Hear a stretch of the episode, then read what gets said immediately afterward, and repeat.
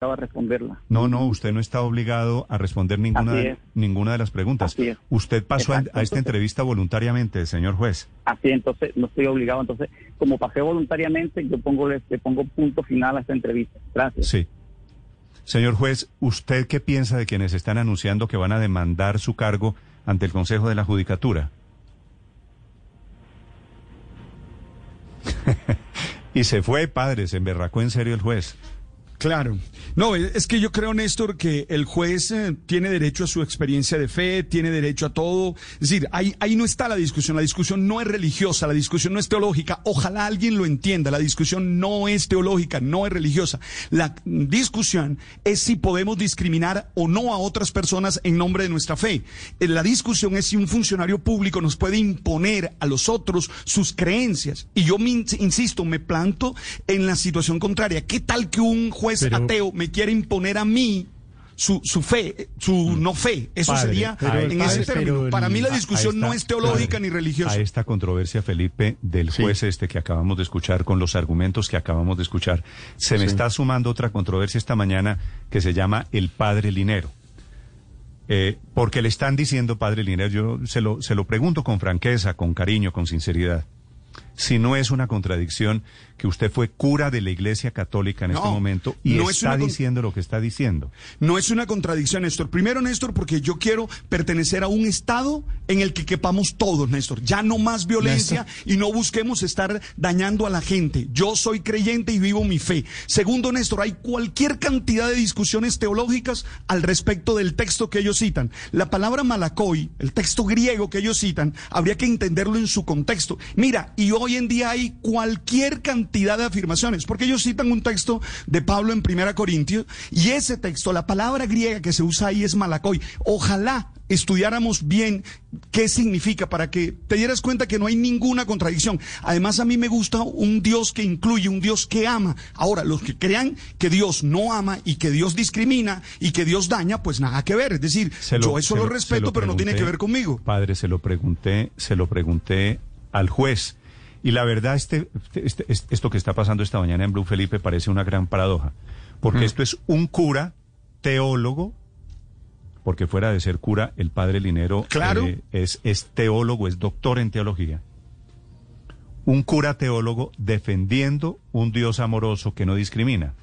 Y un juez que debería proteger esa defensa de las minorías, el cumplimiento de deberes estrictos como funcionario público que lo es, el juez Felipe invocando un Dios que considera que es pecado la homosexualidad. Usted oyó la lista de pecados que él dio, ¿no? Felipe. Sí, sí, sí, sí, sí, pero es que el, el, eh, perdón, eh, Héctor, pero es que el, el- el juez en su providencia dice que no puede casar eh, a esta pareja del mismo sexo porque dice textualmente, contraría mi moral cristiana, Sí, va en contra de mis principios esenciales. Y cuando exista conflicto entre lo que dice la ley humana y lo que dice la ley de Dios, yo prefiero la ley de Dios porque prefiero agradar primero a mi Señor Dios Todopoderoso antes que al ser humano. Padre, eso lo puede. Esa es la esencia de la eso- sentencia del juez. Eso lo puede Pero eso lo puede decir lo un puede decir. predicador, eso lo Claro, puede decir lo un puede- predicador, eso lo puede decir un sacerdote, eso lo puede No, decir claro. un- una persona, pero un juez de la República no. Es que, Bueno, miren, yo no me voy a entrar en la dijo. discusión teológica. Lo La discusión dijo. teológica que podríamos darla, que también podríamos darla, y a todos los que me están escribiendo, les aseguro que podríamos tener la discusión teológica muy fuerte también, porque hay muchos argumentos eh, en contra de ese texto para leerlo bien. No la quiero dar. A mí me preocupa es el Estado de Derecho. A mí lo que me preocupa es la convivencia. Eh, eso es lo que a mí me preocupa. Dime. Padre, es que lo- la- cuando, uno, cuando uno escucha la, la parte de la, de la providencia que citó Néstor, eso parece, como usted dice, mucho más una prédica que un, que un, que un fallo de, un- de un juez de la República. Esto no, digamos, él tiene todo el derecho, como él decía, a pensar como piensa, a, a todo, pero en una prédica, no en, eh, mire- en, no en pero un fallo mire- judicial. Pero mire, a mí lo que me impresiona es que la prédica es que el Dios de este juez es un Dios de discriminación y es un, un Dios de exclusión y es, y es Además, un Dios además, que se interesa de lo que hacemos debajo de las sábanas. Pero es el mismo Dios de la Iglesia Católica, perdón. No, no, Felipe, no, yo no Ah, creo- no. No, no Entonces creo. yo me puedo ir a casar con mi pareja aquí a la iglesia de la Inmaculada Concepción del Chico. ¿Me van a casar? Pero sabe que, pero, pero Felipe, No, no, no, es un juez. No, no, Felipe, con calma, Felipe, con calma, porque es que yo no quiero entrar en la discusión teológica, Felipe. Esa no es la discusión que te estoy proponiendo. La discusión es, es si un juez puede hacer eso o no, porque es que un juez no puede. Yo en mi fe puedo decir lo que considero en el espacio de mi fe. Ahí lo puedo vivir. En, mi, en la no en iglesia cuando predico puedo decir muchas cosas, pero no lo puedo decir como un juez de la República. Esa es la discusión que, que hay que dar, para que la gente no, no se mm, meta en otra discusión distinta. Ahora, si la discusión es teológica, pues también valdría la pena. Yo tampoco le, ¿Sabe que me le llama, me llama la atención, Pero- me, me llama la atención una, una cosa, Héctor y Daniel y Néstor, y es que en la providencia, como la llama el señor juez, que es un documento en realidad de tres páginas, hace referencia a leyes del siglo XIX, es decir, habla de la Constitución de 1886, pero además cita la ley 153 de 1887, en donde dice que los principios de derecho natural servirán para ilustrar la Constitución en casos dudosos. Es decir, él está trayendo una ley de hace más de 120 años como Pero argumento sí- para no casar a, a- a 130 una pareja Pero, de pero mujer. es cierto, que, Pues, esa, pero es cierto que esa ley está vigente, Ricardo. La Está ley vigente y es una y es una de las 153 normas de pues, interpretación y pues, es una de Felipe, las ¿qué es- leyes de ¿Qué es lo que va a interpretación. pasar, Felipe? ¿Qué Es- va a pasar no, pues, después de ¿cómo este ley? Esta ley la van a demandar y la va a tumbar después la No, Corte Constitucional. La ley 153 de 87 ya la demandaron, Néstor, la ley de- eh, la demandaron pues varias veces además, porque además la ley 153 es una extraordinaria ley, eh, eh, digamos, fija todas las reglas de interpretación jurídica y pues sigue vigente Sí, justamente sigue porque es un porque es modelo para de norma. interpretar las leyes. Es un modelo de norma, pero claro, Sí. en su momento escribieron que había que atenerse a la moral cristiana. Y claro que apenas se expidió la Constitución de 1991, algún ciudadano acudió a la Corte Constitucional para decir que pues eso era contrario al texto de la Constitución nueva. Eh, y la Corte Constitucional, básicamente para resumirle, lo que hizo fue cambiar el- la palabra cristiana por social. Declaró exequible el artículo, lo dejó Así es. vigente y dijo, debo, debe entenderse que ahí dice moral social y no moral cristiana. Y después ha venido una serie de jurisprudencia de la Corte Constitucional que reitera ese primer, ese primer concepto. Entonces lo que hay es una equivocación en la invocación de la ley 153 de 87, aduciendo a la interpretación de Pues moral es que, cristiana que, Héctor, ya en efecto hoy no está moral- vigente. Lo de la moral cristiana es la expresión que utiliza el juez que usted acaba de escuchar. Claro, claro. Para eso. Él no ha- argumentar. Él no, ha, leído la sentencia de 1994 que cambió la expresión moral cristiana por moral, Por moral por social. moral social. Néstor, pero así es. el Esa es una buena aclaración, tiene Héctor, gracias. Álvaro, lo escucho. Para quienes quieran opinar sobre el juez, debo decir, padre, con su venia. Para quienes quieran opinar, por supuesto, con las opiniones aquí emitidas, inclusive la del padre Alberto Linero. La cuenta es Blue Radio Com y cuenta Néstor Morales C. Aquí los voy a leer durante un rato sobre este tema. Álvaro Forero. Ricardo eh, tiene la razón cuando dice que eh, está invocando el juez a la constitución anterior y casi todas las controversias que hay políticas en el país giran alrededor de eso.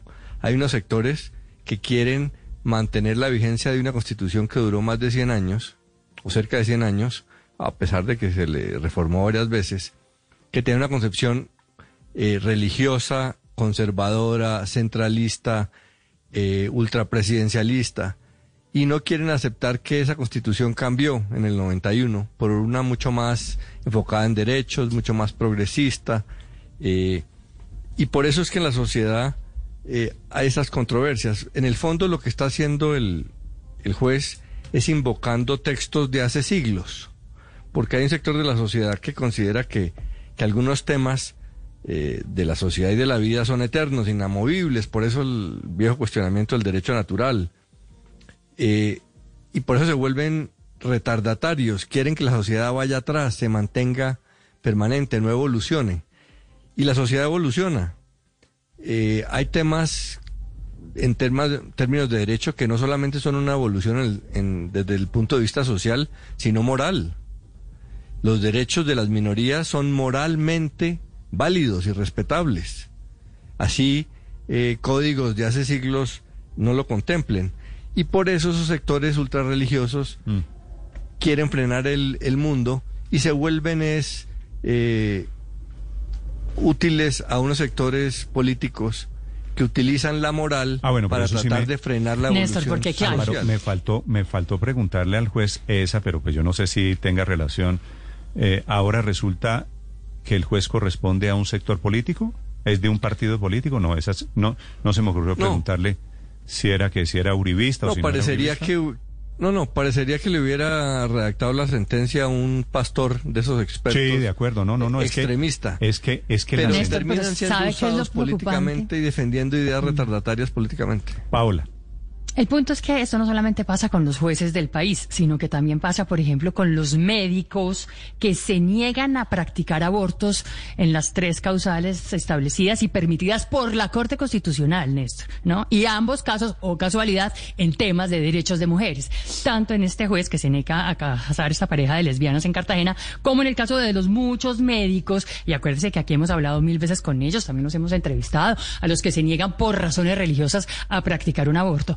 Luego, yo no sé, no sé si, si es que las leyes y las, la constitución son como papelitos por ahí, y, o realmente, Bueno, son, digamos, son eh, rezagos, son rezagos efectivamente que tienen que ver con, eh, con una época pero- segur- seguramente feudal en donde se privilegiaban eh, las creencias religiosas sobre una cosa que hoy nos parece a algunas personas ya aceptada y es que nos debería regir la constitución y la defensa Sí. de esa constitución plural que es lo que en teoría. ¿no? al fin sí en, te- en la teoría de acuerdo en la Sí, práctica pero no es una discusión totalmente superada, Néstor, pues tan no está superada que No, no, este no, no digo- juez ayer lo que No, este no juez digo, ayer no, y lo, todos lo los días invocó. y todos Pero- los días tenemos claro lo que dice Y Paola además, es cierto, como lo dice Álvaro, no solo de jueces en diferentes profesiones Hay- pasa hay- más o menos lo mismo Pues No, en pero- el caso de los médicos también, en el caso del aborto, como lo mencionaba Paola correctamente, pero eso sí ya fue resuelto en forma muy expresa por la Corte Constitucional, eh, que eh, dijo que los médicos no podían hacer objeciones de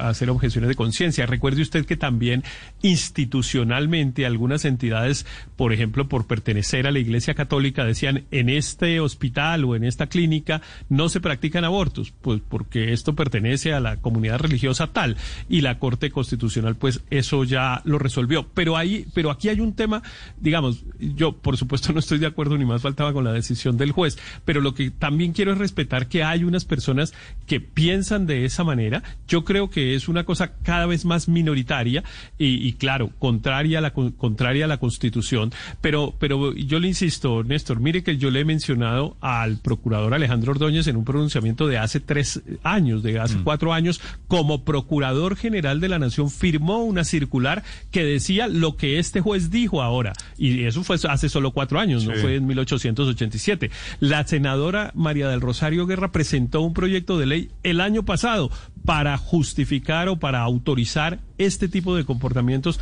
como estos jueces. Y bueno, le podría seguir dando ejemplos. Bueno, uno que recuerdo, el eh, magistrado Pretel dijo cosas parecidas en la sentencia del 2016 sobre el matrimonio igualitario a la que se refirió Ricardo. Entonces, aquí todavía hay un debate, por supuesto. Yo creo que es un debate que se va a ir superando con el tiempo. Dentro de 10 años, quizá esto sí nos parezca una total antiguaya. Pero claro que es que la sociedad ha tenido unos cambios también muy rápidos y relativamente bruscos. ¿Cuándo, hace cuánto empezamos a hablar del matrimonio entre parejas del mismo sexo, Néstor?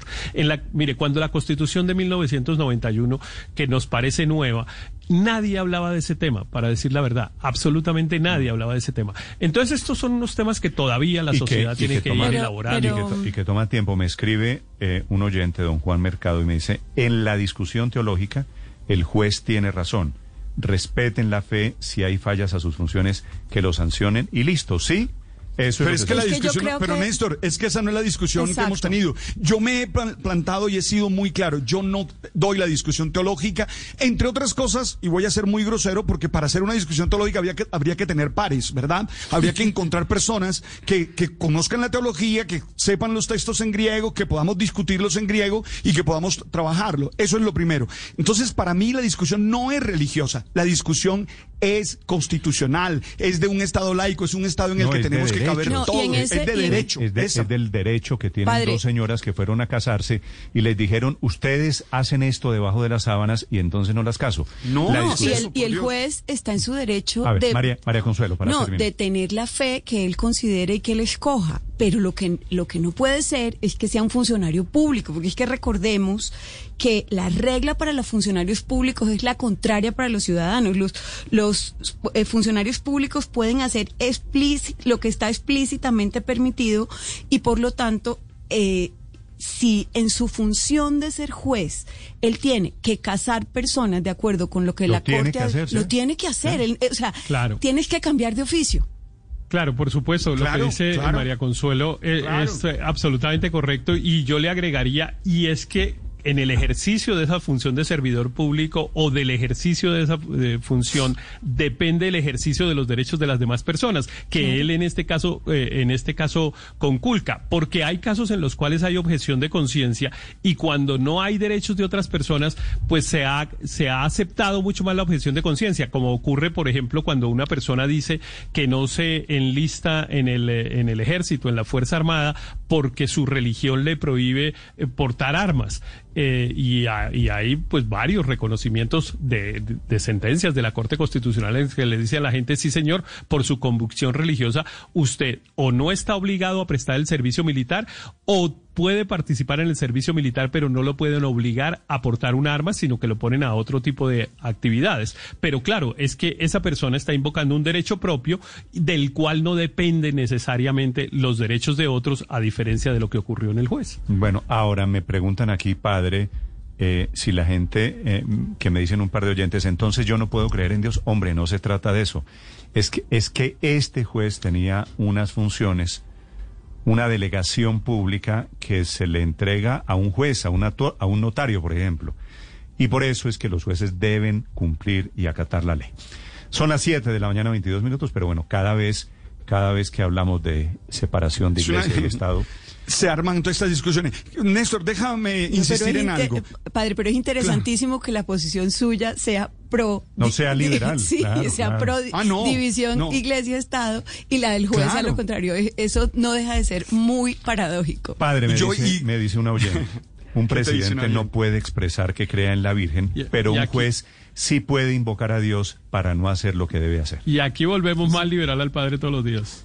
es parte de mi No, no digas eso, no digas eso, porque tú sabes que soy, tengo posiciones innegociables. yo tengo posiciones innegociables, pero tengo una visión incluyente. Mire, yo sí creo que Dios es amor. Eh, ahí sí. Y les dejo solo esa discusión. Al final, como ya esto se trata de, de citar textos bíblicos, yo termino diciéndole, primera de Juan 4, 8, 16, el que no ama no ha conocido a Dios, porque Dios es amor.